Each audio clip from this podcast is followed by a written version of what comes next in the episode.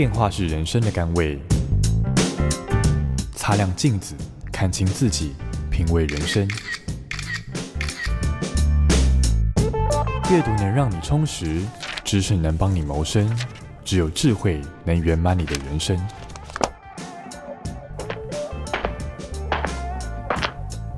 周末练金术。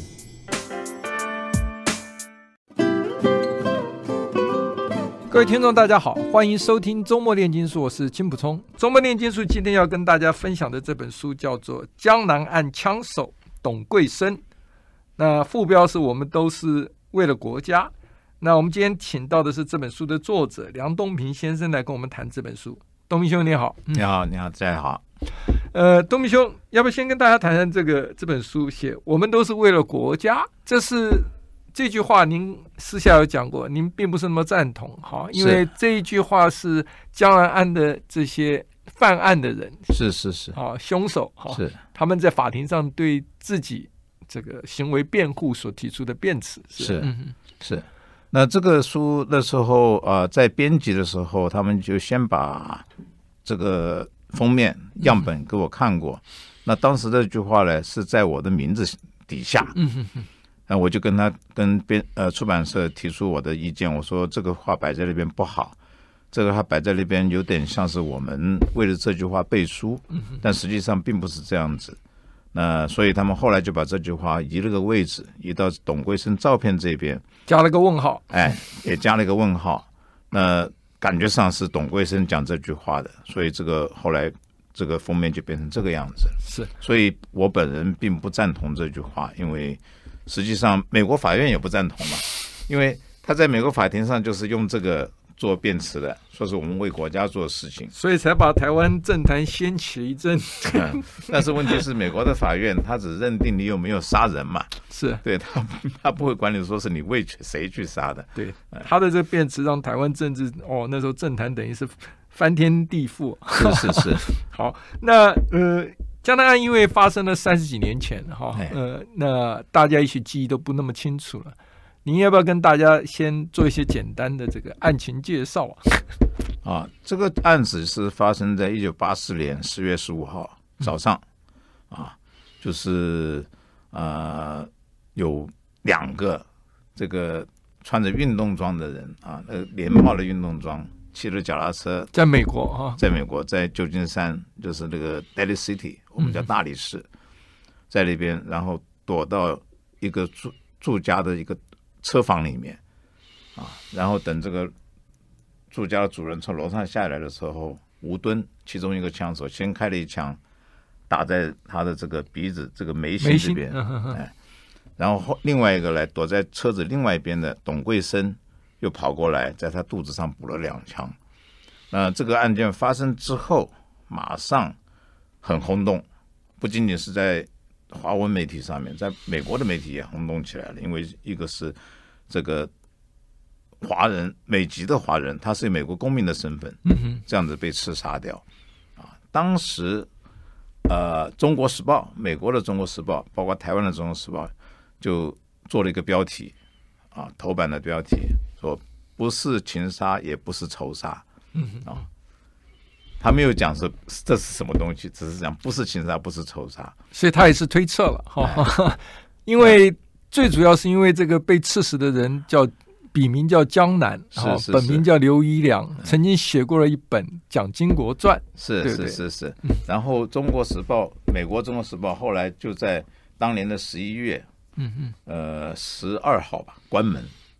那很多人也讲说是跟这个新闻是有关系，就是刚才你讲的，他说不是情杀，也不是仇杀，哎、啊，然后暗示暗示是政治，嗯，有政治问题嘛，因为他是他是一个记者，然后他写过一些呃很敏感的书籍，包括《蒋经国传》，你刚刚提到的，所以当时这个案件，第一个很轰动，第二个呢，直接影响到台湾后来的这个民主的发展啊。所以是一件很大的事情。对，就像我们刚才先前谈到，就是说，呃，很多人认为说，因为这个案子发生了以后，呃、我们蒋经国总统那时就宣布啊，呃，蒋家人不会是介入政治了啊，也就意思就是说，当时谣传未来的接班人蒋孝武啊，从此就断了这条路了。是是是，他后来也把蒋孝武外放到新加坡新加坡去了啊。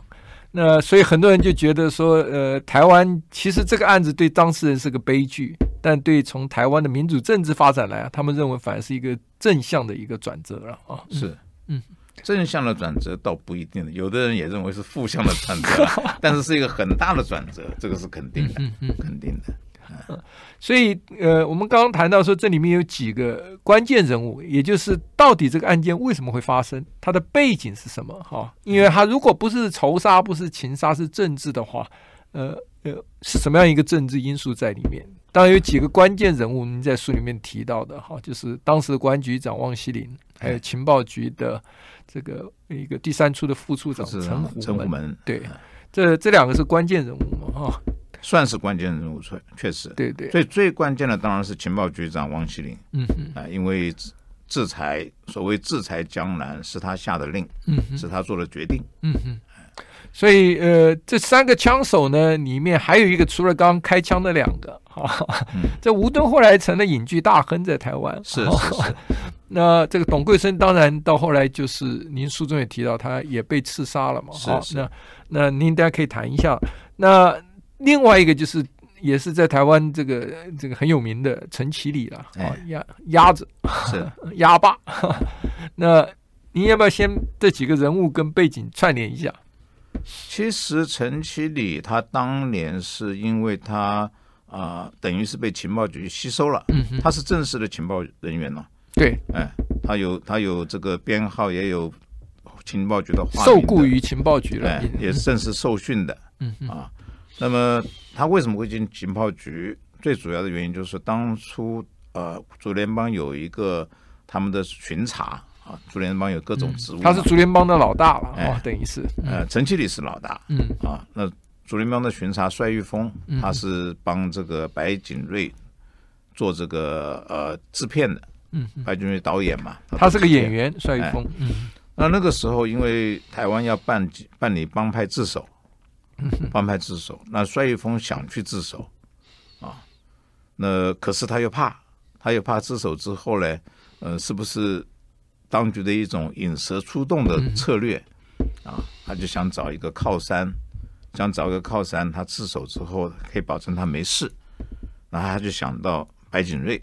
因为白景瑞呢跟汪希林很熟，白景瑞在意大利留学的时候跟他很熟，他就想通过白景瑞啊认识王希林。白景瑞汪希林那时候是在意大利做过武官嘛？做过武官，哎，是，所以呃，白景瑞也帮他们两个引荐了，引荐了。那那个时候很巧的就是台湾啊，由这个呃政府决定要利用帮派，嗯哼。来，这做一些事情，啊，就是国民党以前早期在大陆就是跟高帮派结合在一起，青帮啊，从从孙中山烟开始就是，所以他们要这个重施故技了，是。因为那个时候党外的这些活活动还蛮那个的，啊，他就分成两个层次，啊，一个就是呃国安局，国安局负责比较高层的。啊，就跟青帮、红帮，啊，嗯，情报局负责比较这个在地的，就跟这些呃地方上的帮派，包括了竹联帮啊、四海帮，特别是外省的帮派，嗯，要跟他们做联系，想办法做这些工作，嗯嗯，就想要利用他们的力量来替是是是。解决一些问题，哎，所以汪在这种情况下，汪希林跟这个帅玉峰就一拍即合，因为汪希林是想找一个靠山。呃，不是，帅玉峰想找一个靠山，汪希林呢，他他因为他跟帮派也不熟嘛，嗯、他也不晓得从何下手。那现在有个竹联帮来跟他接头了，所以他们两个一拍即合。那在这种情况下，帅玉峰又跟汪希林讲说，他力量不够啊，这个事情可能要陈启礼出来，是这样子把陈启礼拉出来。所以他们搭上线以后，哈，哎、然后这个陈启礼跟帅玉峰也都去受过训了，哈，变正式情报人员以后。汪希林，照您刚刚讲的哈，就说因为大家在怀疑这个到底这个江南案啊，嗯，是谁下的令？哈，是是是，所以就出现了几种版本的嘛，哈。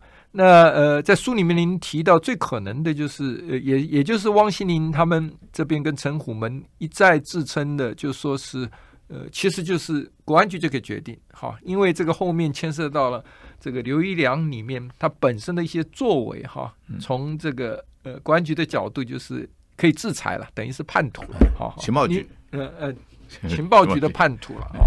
然后当时由国安局长下令的哈，你要不要谈一谈这个？也也就是像陈虎门跟汪希林，好，为什么会做这样一个决定？刚刚讲为什么把他视作叛徒？因为后面有一些背景。嗯嗯，陈虎门倒是他，他不是做决定的人，嗯啊，他只是一个呃。陈其礼跟帅玉峰去受训，他是负责安排他们受训，然后受训完之后，他是担当一个联络人，这个这个工作。所以真正呃做决定的是汪希林，汪希林真正做决定的。那我在书里面有提到啊几个巧合，前面第一个巧合就是说汪希林怎么跟陈其礼他们呃勾起来的，第二个就是说他们在。其实他们吸收陈其礼跟帅一峰，并不是要去做江南案的。你看，你从他们的受训的这个课程，你就可以看得出来，跟那个是完全没有关系，跟什么暗杀、刺杀也都没有关系的。那这个时候，第二个巧合出现了啊。我们先先讲，就是汪希林本来就对这个江南、对刘一良很不满意了。原因是什么？原因就是说，最早的时候，他写了一本《蒋经国传》。嗯哼，里面有对蒋经国很不利的一些叙述，但是呢，这个东西已经通过夏小华，以前情报局的老人，也是正生台台的董事长，然后跟他跟江南也很熟嘛，因为江南以前是他报社的人，他做过这个台湾日报嘛，嗯，夏小华去通过夏小华去跟江南联络，联络给了两万块美金，啊，就是以两万块美金的代价让他改版改写。把一些部分内容改掉，所以这个蒋呃《蒋经国传》后来在美国出的时候是改写改写过的，所以根本已经无关紧要了。而且好几年前的事。是是是，所以外界认为跟《蒋经国传》有关是完全不准确的，因为这个已经用钱摆平了。除了这个之外，情报局又把这个江南吸收，变成他们的这个县民，他不是正式人员，他其实只是一个呃，就是。我们一般讲的线民呢，一个月付他一千块钱啊，你个提没有有机会的话，提供我们一些线索啊，就是等于说把他变成自己人了，希望他以后就是我们自己人了嘛，不要再搞这些事。结果后来发现他不但是 double agent，对啊，就是双面谍，还是又是大陆吸收了，又是美国 FBI 吸收的三面谍啊，所以他等于被视为是叛徒啊。那么最重要的是因为。呃，第一个我们要了解，就是说汪希林跟蒋家的关系是很深厚的啊。他最早是这个呃蒋蒋中正、蒋介石的武官啊，身边的侍卫了啊，做了七八年之久。然后他跟这个呃他在美国当武官的时候，也是负责照顾这个呃宋美龄，所以他们的关系很深厚的。那么这里面就出现一个问题，因为。江南他又要写准备写吴国桢传跟宋美龄传，这两个都是对呃蒋家非常不利的。我们休息一下，哎，待会回来，请您继续来谈为什么刘一良被认为必须要被制裁。OK。I like 103, I like radio。欢迎回到周末的因素，我们今天是跟呃。《江南岸枪手董桂生》这本书的作者梁东平先生来谈哈、哦，江南岸。这江南岸是三十年前啊、也许很多人记忆都已经模糊了啊、但是刚才我们东明兄已经把它这个前半段已经讲了一些，但我们大家都很好奇，就是说为什么一定要把这个江南岸？就说要把刘一良啊要干掉，而且还远渡重洋，是派了我们的竹联帮老大 带了两个手下去哈。当然也有点意外，你书里写的，原来也没有打算带吴敦跟这个呃董桂生去的哈。那您刚刚讲就是说，因为呃这个刘一良他变成三面谍啊，而且呃书中也提到了，就是说他还这个假设了一些设计了一些陷阱、啊，想让我们的情报人员曝光，是哈，然后这个，所以这个犯了这个所谓的情治界的大忌嘛，哈，他就是所谓的叛徒，哈，呃，这个是当时的国安局长汪希林决定要他制裁他的主因，是不是？嗯，其实如果你要问我的话啊，我认为他是三面间谍啊，或者刚才提到的这个，呃，他曾经设计让我们这个情报人员在美美国曝光，都不是理由。嗯，真正的理由就是我刚才讲最后的两点，对，要写吴国尊传或者是宋美龄传，特别是宋美龄传。嗯哼，啊，宋美龄传里面一个一有一个内容是要讲，说是宋美龄在好像应该是抗战时期。是在跟罗斯福派来的特使特使有一夜情哈啊，这个是荒唐的这个所谓的呃虚构的故事，好像美国这个所谓的媒体都出来公开道歉过，美国已经公开道歉了。嗯哼，但是呢，我现在还是没有查证出来啊，汪希林是怎么样得到这个情资的？嗯哼嗯啊，我其实是合理的推断，很可能是。刘一郎这边主动透露给汪希林，告诉他我要写这本书，里面有这个内容，你们看着办。嗯嗯啊，他是尝到甜头了，因为照您刚刚讲的修改《蒋经国传》就给了他两万美金的话，是是是是，他想他这样做近乎是勒索一下了，是是 是，还想再得到一些金钱利益。嗯，所所以所以自己自认为跟蒋家关系非常好，其实。他不是他自认为，其实其实对于汪希林来讲，蒋家等于是对他恩同再造。嗯嗯，你看他这个仕途一路来都是跟蒋家有关系的，所以他实际上已可能在心理上已经把自己当做蒋家的人了。嗯，那么现在你这个你是我的人哦，在他的心里面，这个刘一良是他的人了，因为我们有付钱给你，你是帮我工作的。那我已经这样子对待你了，你还要这样写这个东西，而且还写这个谣言，他心里面的愤怒，我是可以想象的。是啊，所以呃。书中有一段插曲，就讲说刘玉良被暗杀之后，请了个灵媒来哈。那灵媒讲了一些这个活灵活现的，其中有一段就是蛮巧合的了哈，就提到什么有个白衣人哈，因为汪希林是海军嘛，是是是，有个白衣人下令哈。然后里面一个关键的一句话就是儿子替老爸动手，是是是。哎，这有趣了，因为《吴国桢传》里面最主要提的是这个跟蒋经国跟吴国桢之间的冲突跟矛盾是哈。那这个。讲宋美龄传的话，其实谈的是呃蒋介石跟这个蒋家上一代的这边的故事哈。是，所以这个儿子被替老子这个动手哈，到底是不是就是其中后来被扯进来啊哈？就是说谣传说蒋孝武是后面的这个呃这个所谓的指使者哈，就就变成是替呃小蒋，也就是金国先生啊动手，或者是这个建国先生替我们。蒋中正总统动手，这个您要不要来解释一下？那这个东西，这个灵媒的这个事情啊，其实当年啊，就是江南的遗孀了哈，崔荣芝，他曾经给过一份，有一份这个录音带，我有听了一点，我没有听完全，听了一点，其实听了有点汗毛都竖起来那种感觉了。那它里面提到这个东西，呃，很有趣，他们当时也搞不清楚。他们当时也搞不清楚这句话到底什么意思，就像你刚才讲的一样，如果是《蒋经国传》的话，那就是蒋孝武嘛，啊，如果是宋美龄传的话，那就是蒋经国嘛，因为牵扯他爸爸妈妈的问题嘛，啊，呃，这个事情到今天其实还是一个谜，但是蒋孝武的部分啊，我倒是可以肯定，当初最起码当年蒋孝武被扯进这个案子里面是。主联帮的张安乐、白狼，他们硬把他扯进来的，他自己也承认了。他们是想把事情闹大，闹大啊！这个还是一个国民党里面一个高干啊，建议的说事情把它闹大。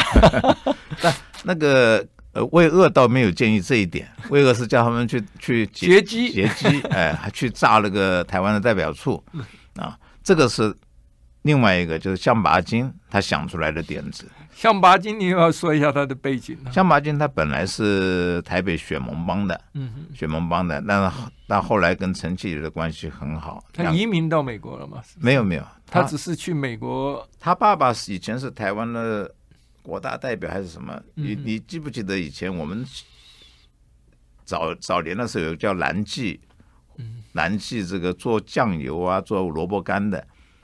就是他们家的哦，他爸爸以前是好像是还是青年党的党魁哦，啊，那那这个人呢，他从小他在他跟蒋孝武很熟，他们是成功中学的同学。他说他从小就看这个蒋孝武是个坏坏蛋啊，所以他建议把蒋孝武扯进来。扯进来的原因就是说，因为当初陈其礼跟啊吴敦被抓了之后，情况都很不明朗嘛。他们担心会灭他的口，啊，所以就把蒋孝武扯进来，把这个事情他们叫做“围魏救赵”了。是是，这个做法。事情闹大，哎，所以这件事情啊很有趣啊。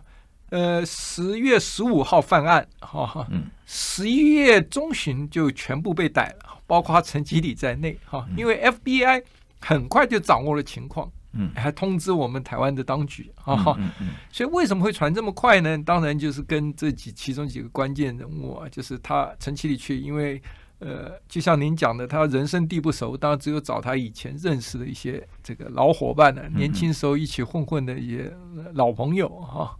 那但是这件事情一旦美国人知道的时候就，就而且这个陈其礼还留下两卷录音带，嗯嗯，好。这两卷录音带就变成一个所谓造成事情这么后来这么复杂闹得这么大的一个关键的证物了啊！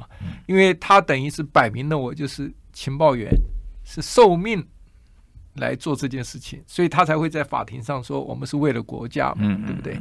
啊，所以但是呃，我听您私下讲过，其实呃，如果用到现实世界的这个角度来看的话，呃，他。不是完全出于爱国之心的，对。那当然不是，那当然还有自己的，您要不要谈一下？那当然不是。你说呃，我们这样讲吧，陈其礼是这个台湾最大的一个帮派，那个时候算是最大的帮派了。这个领导人物，假定他同时还具有情报员的身份。他也就他就是金刚不坏之身了。对对，叱咤风云，台湾唯我独尊的，在帮派里哈。对，我们休息一下，待会儿回来，请您继续谈这一段。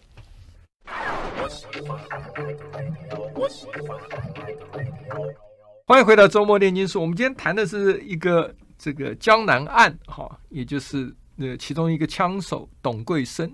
好，那我们请到的是这个作者梁东平先生。东平先生，我们刚刚谈到了陈其礼，哈，陈其礼当然他这个会被吸收成情报员，是他有他自己的想法，哈，也可以等于是呃有了一个靠山一样。是是是。那这本书的另外一个主角董桂生是怎么被扯进来了，成为了这本书的主角？董桂生其实董桂生跟这个另外一个枪手吴敦，嗯。都不是陈启礼带到美国去的，都不是。董桂生是早呃七月多他就已经到美国了，那也就是因为刚才我提到那时候台湾要办这个帮派自首，他并不想去自首，他就他跑那边避风头去，避避风头、嗯、啊，因为他在美国也有点生意了，就过来看看生意，避顺便避避风头。那他那时候已经做到堂主了，哈，他是中堂的，对，而且最大的，最大中堂的堂主，最大而且是最骁勇善善战的，哎，中堂的堂主。那么，呃，陈其礼到美国的第一天，有跟他提，说是我可能有事情要请你帮忙，但是没有讲什么事。但是后来就是因为有一个另外一个叫柳茂川的人，啊，他知道陈其礼。来，他也说去接飞机嘛。陈其礼他们是老兄弟，陈其大概也跟他讲他要做什么事情。那柳茂川知道这个陈其礼是呃在帮情报局做事，他自己也想揽进来，想参一咖啊，参一咖为了国家做事，当然以后呃一定有什么靠山了，哎，所以就要把别人排挤出去啊。所以董桂生就没有在第一时间里面只听到。说请他来做事，但是没有没有没有下文了，没有下文了。嗯、那这个陈其礼跟柳茂川啊，到了旧金山之后，刘茂川是是有帮他找人，但找的人都不都不行啊，都不行，都是吹牛皮的。哎，那这个时候帅玉峰跟他来的帅玉峰两个一起受训的，帅玉峰又跑回台湾去了，找个理由翘头了，呃，找理由 说是女儿在台湾跟人家私奔了，他必须要赶快回家处理、嗯、啊。那么为什么会变成这个状况？就是。我就要解释一下了。他为什么去找这个？因为情报局最早的时候是叫陈其礼跟柳茂川到美国来找别人做，啊，但是他们到了美国之后，发现柳茂川找的人不行，啊，那陈其礼就跟这个呃，跟这个帅一峰讲说，我们只能自己做了。那帅一峰就吓坏了，你知道吗？嗯哼。他想说，本来不是叫我们来去找别人做，怎么我们自己要做了？就找个理由逃走了。是，嗯、然后就剩下陈启礼一个人在旧金山，人生又地不熟的，所以他就打电话回台北，把吴敦调过去。因为吴敦是也是这个主人帮里面的第一战将，嗯哼，啊，就把吴敦调调到这个啊、呃、美国来。然后他们两个就在旧金山，本来就是本来也是他们两个准备自己做的，结果到了要作案的前两天吧，发现子弹跟枪不合，嗯哼，子弹跟枪不合，然后是赶快紧急把董桂生啊从洛杉矶那时候董桂生是住住在白狼白狼家啊张安乐的家，才把他调过调到调到旧金山去，所以。其实本来吴敦跟董桂生两个都没有在计划之内的，但最后是这样子的情况下变成枪手。是，所以这个案子，呃，FBI 进来以后啊，这个还牵出来后面更大的案子了啊。嗯。因为 FBI 看到说这个，呃，竹联帮势力已经到了美国了。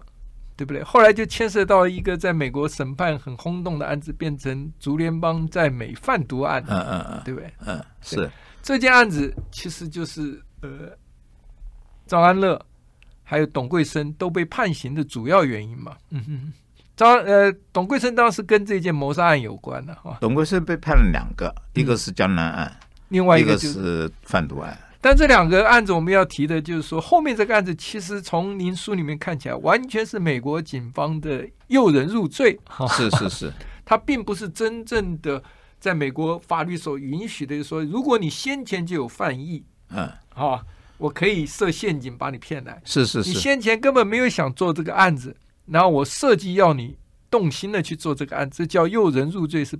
这个是不可以的，不可以的。嗯，但是在您书里面提到的，就是其实张安乐，呃，跟向巴金哦，还有几个无辜被牵连到这个案子，几乎都是在所谓的后者这一种被诱人入罪的这一种陷阱之下被判的刑，是吗？这个这个案子啊，到最后被判刑也不能说完全冤枉，嗯，因为里面有一个叫做黄了的，嗯，他最后确实是配合了。对，嗯、啊，确实是配合了。但是呢，我刚刚讲的重点就是说，这个案子一开始的时候，张安乐是完全没有意愿的。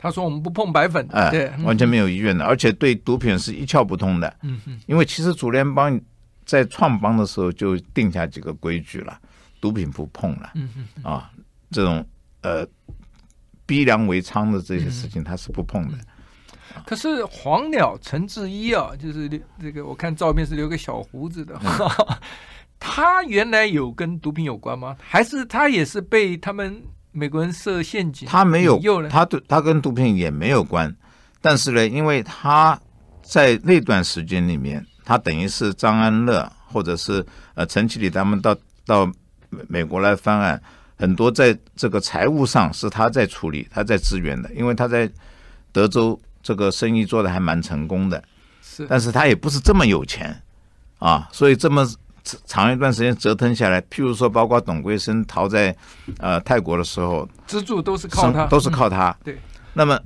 结果他的钱也花的差不多了，这个时候联邦密探进来，他是这样子被设计进去，所以这些人后来都进了牢了哈。然后张安乐也是出狱以后才回来哈，回台湾嘛哈。那。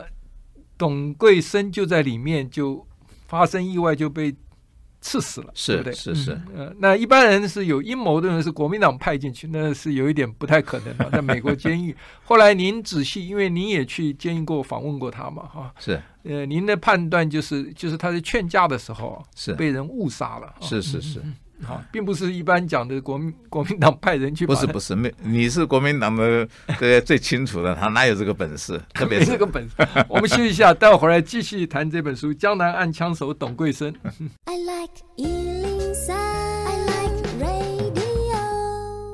欢迎回到周末炼金书。我们今天谈的是时报出版的这一本《江南岸枪手董桂生》啊，我们请作者呃梁东明先跟我们谈。我们刚刚谈到了，就是说这件事情在当时闹得非常大，变成一个国际的政治案件嘛，啊。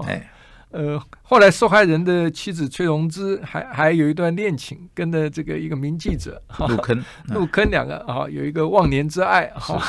那陆荣芝后来也得到一百多万美金，好像，一百四十几万美金的赔偿。七，嗯，对，还帮他付律师费，律师费一百多万呢，美金哈。所以这个呃呃案子在台湾真的非常轰动哈。那刚刚讲了，到最后大家都认为是。呃，小蒋还是小小蒋哈，在后面主使，但是真正的原因，照您刚刚的分析，就是最主要还是汪希林自己认为他要替蒋家这个呃，等于是除奸呢。是是是。那呃，陈其礼呢，逃回了台湾之后呢，呃、他就这个在一清专案就被抓了哈，事隔一个多月就立刻被被逮捕了嘛啊，然后董桂生就逃亡出去了，是啊，呃，先逃到了这个菲律宾。菲律宾那书里面还提到，您提到就是这个国民党还派了个呃这个牛埔帮的老大，四海。呃四海帮对，刘不是牛埔帮刘刘伟明确哈，呃四海帮是外省挂还是本省挂？也是外省挂哈，自己人要干掉自己人，他能够出境就是一个很大的一个证据了哈，就是他那么多案在身还能出境跑到菲律宾来哈，那这个当然。这国民党后面就也也脱不了干系了。是是是。然后他后来董桂生又逃到了泰国，再辗转辗转去了巴西。哎啊，然后最后在巴西想要这个原去原来要去多米尼加不成，去了这个想去乌拉圭的时候还没去就被逮回了美国。是，然后在监狱就被刺杀死。陈其礼的后来这个这个发展，您要不要跟大家谈一下？陈其礼他呃被。判刑之后，经过应该是前后经过两次的减刑吧，然后就出狱，总共是坐了七年半的牢吧，我如果没有记错的话。那么他出来就是一直发展自己的事业嘛，他事业做得蛮成功的。啊，陈安他是做消防器材，呃，据我知道，全台湾的百分之七十的市场是在他的手里面的。那后来因为台湾好像又要发动另外一波这个扫黑，他就。离开了台湾，先到帛琉去，然后后来到了柬埔寨。嗯嗯，在柬埔寨那边也一九九七年去的嘛，然后后来得了胰脏癌。呃，我现在不太记得他是什么时候，他应该是二零一二年前后过世的，在香港过世。那张安乐是在美国坐了十年的牢哈。那您要不要谈谈这另外几个涉案人？好，就是呃被认为下令的汪希林，还有执行的这个呃参与的这个陈陈虎门，他们后来是怎么样？那陈虎门是做了前后应该是三年三年的牢吧？出来之后，他的呃还给他追追征了少将嘛？嗯嗯嗯。他后来在泰国，他在泰国当这个。代表处的顾问，在那边退休的。那汪希林啊，做的时间比较久一点，但基本上就是还蛮受礼遇的啊。好像做了六年啊，应该不止，不止啊，应该不止。总而言之，就是说，其实他他那个还蛮受礼遇的啦，就是等于是呃软禁，有点那种那种味道。因为基本上，大概这个当时的政府认为他们真的有一点为国家的味道了哈，是，否则也不会对他们这么这个优待了。是是，那就像我刚才讲的一样，他他等于是是呃，基于对蒋家的感情去做这个事情。那蒋家当然知道嘛，知道，特别是他是在很多很多年以后才讲出来，宋美龄传是江南案。一个说不出的理由，一个主要关键。哎，哦，呃，不过我个人是觉得，就是说他犯的错误啊，王希林，嗯，哦，也许很多人认为他冤枉哈啊、哦，这个等于是呃扛下来了哈、哦，但他犯的错误就是说，这个整个案子真的，你想想看，一个国际跨海去锄奸的案子做的太粗糙了，是是是是，怎么可以这个就这样交给一个不太容易被控制？因为这整个案子会闹那么大，就是陈其礼留下两个录音带嘛。里面说明他是政府派的啊，嗯、啊，所以这个呃，使得这个大地震才会发生嘛啊。那作为一个国安局局长，怎么会就就派了这个江湖中人去啊？然后根本就是失控的哈、啊。第一个失控就是他没有照原计划去找当地的人做这件事情。第二个失控呢，就是他他居然还留下了这种所谓的录音带做保命符啊。这个从情志的训练来讲的话，这个真的是，呃，有有蛮大的这个瑕疵在的啊。这个陈虎门曾经讲过了，就是说事情变成这样子，主要是因为双方的互信基础真的不够。嗯啊，就像就是因为接触时间很短。对，就像你刚才讲的一样，假定假定，陈其礼没有了留两人卷录音带，嗯他如果没有留的话，啊，台湾是完全可以把他推给驻联邦的，嗯，完全可以推的。可人家不是省油的灯啊，啊我怎么要做代罪羔羊呢？呃、但是陈启礼想到了这一点，他想到这一点原因也是也也是因为发生那个事情，他警觉了，嗯，才留了这个录音带。他如果没有留留录音带，哦，真的是就是代罪羔羊。对啊，他就可以推掉他了，是根本是驻联邦干的事情，跟我们有什么关系？嗯嗯嗯，这也是为什么我刚才讲，我很怀疑陈虎门那个写的报告里面有没有提到吴敦跟陈这个董桂生。为什么只抓了陈其礼？嗯，可能很可能那个时候汪希林公安局只知道有陈其礼，而不知道有这两个人，所以他只抓了他。抓了他之后，就很容易让他出来顶罪嘛。最后还有一些这个阴谋论在，就是当时的这个国安局局长啊，好汪敬许，汪敬许。呃，跟这个呃，所谓汪希林是中间有矛盾的啊、呃，人家觉他觉得他要来接他的班，是。要等下代替他，是是，所以这件事他就没有想办法把他这个所谓的呃缩小打击面啊，反而把它扩大啊，这个当然也是一个阴谋论的哈。但不过以后来他在官场的发展来看，好像这个呃高层对他也不是甚满意处理这件事情啊。好，那反正各位。这个听众如果对这本书有兴趣的话啊，这本书刚出版，买回来看就可以了解其中的曲折了。好，我们今天谢谢作者呃梁东明先来我们节目，谢谢，谢谢，谢谢。I like